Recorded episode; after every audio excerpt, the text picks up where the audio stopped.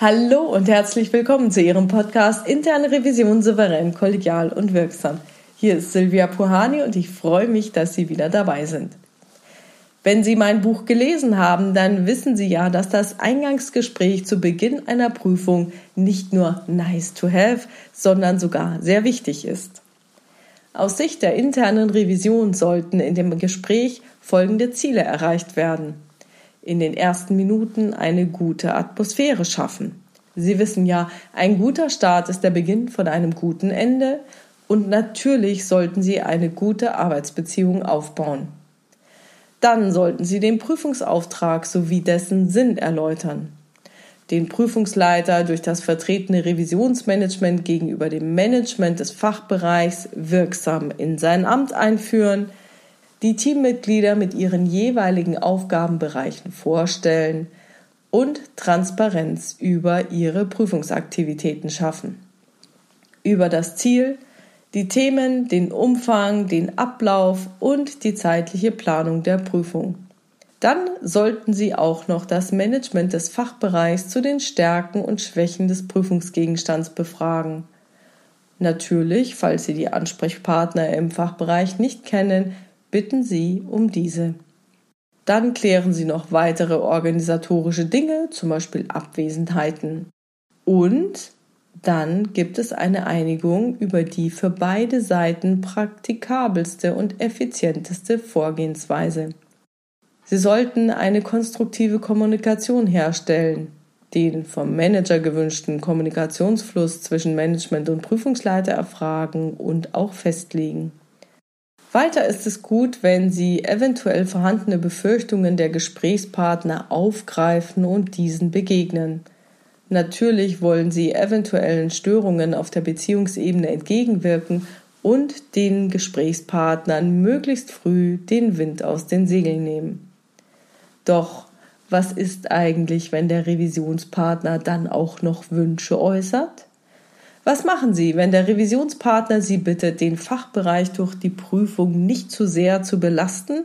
Na, dann sollten Sie Rücksichtnahme signalisieren. Das habe ich in meinem Buch so geschrieben und dazu stehe ich. Doch selbstverständlich sollte diese Rücksichtnahme nicht in einem Knebelvertrag für die interne Revision enden. Ziehen Sie sich nicht selbst über den Tisch. In einem meiner Seminare wurde folgender Fall zur Sprache gebracht. Der Revisionspartner bat im Eingangsgespräch die Belastung für den Fachbereich wie folgt zu reduzieren. Es sollten weder Besprechungen noch Online-Meetings durchgeführt werden, da das den Fachbereich zu sehr belasten würde. Stattdessen solle die Kommunikation ausschließlich per Mail stattfinden.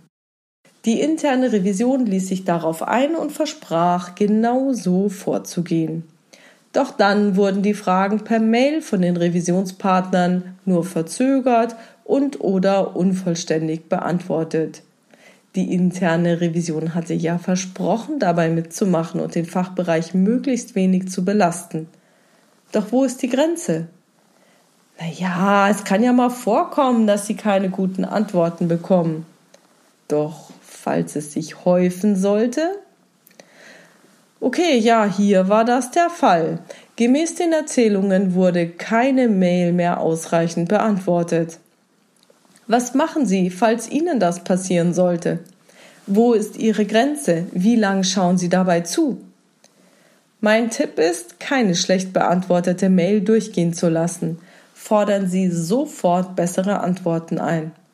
Da Sie die Mails ohnehin für Ihre Dokumentation aufheben müssen, können Sie ja bei Häufungen schlechter Antworten eine kleine Statistik erstellen. Diese legen Sie zeitnah Ihrem Prüfungsleiter vor, damit sich dieser dann an den Revisionspartner wenden kann. Der Prüfungsleiter sollte auf alle Fälle den Revisionspartner ansprechen und nachverhandeln. Man würde ja gerne auf den Fachbereich Rücksicht nehmen, doch das würde auch eine ausreichend man würde ja man würde ja als Revision so gerne auf den Fachbereich Rücksicht nehmen, doch das erfordere ausreichende Antworten per Mail. Sonst könne man die Prüfung nicht wie gewünscht durchführen und müsse Besprechungen oder Online-Meetings einberaumen. Ja, das können Sie so lösen. Aber noch besser ist es, wenn Sie von Anfang an ein Hintertürchen für sich offen lassen. Ja, es ist wichtig, sich an alles zu halten, was man verspricht. Also passen Sie auf, was Sie versprechen. Lassen Sie sich nicht auf Versprechen ein, die Sie im Zweifel nicht halten können, wenn Ihr Revisionspartner macht, was er will. Sie können gerne Rücksichtnahme signalisieren und eine Kommunikation per Mail ausprobieren. Doch halten Sie sich von Beginn an ein Hintertürchen offen. Stellen Sie Bedingungen, unter denen Sie sich auf die rein schriftliche Kommunikation einlassen. Und sagen Sie, dass Sie sich nur darauf einlassen werden, falls der Revisionspartner zeitnahe und vollständige Antworten zusagt. Sollte das nicht durchgängig der Fall sein, dann werden Sie es nicht wie gewünscht umsetzen können und würden auf Besprechungen oder Online-Meetings zurückkommen müssen. Ja, ich hoffe, das hat den Fall ausreichend geklärt. Und das war's auch schon wieder für heute. Ich freue mich über Ihre Ideen, Gedanken und Kommentare auf meiner Webpage oder in der LinkedIn-Gruppe Interne Revision souverän, kollegial und wirksam unter dem Post zu diesem Podcast. Vielen Dank dafür. Wenn Sie auf dem Laufenden bleiben wollen und alles Neue erfahren wollen, was es hier so gibt bei mir, dann tragen Sie sich doch gerne für meinen Newsletter auf www.puhani.com ein.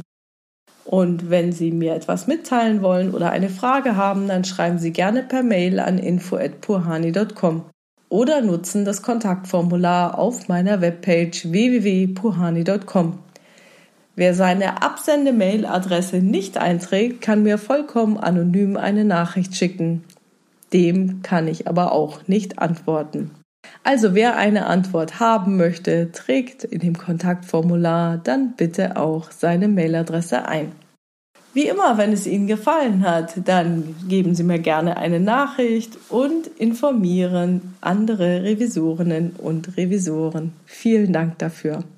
Also, Bleiben Sie dran und hören Sie gerne wieder rein in Ihren Podcast Interne Revision souverän, kollegial und wirksam. Mein Name ist Silvia Puhani und ich wünsche Ihnen erfolgreiche Prüfungsprozesse.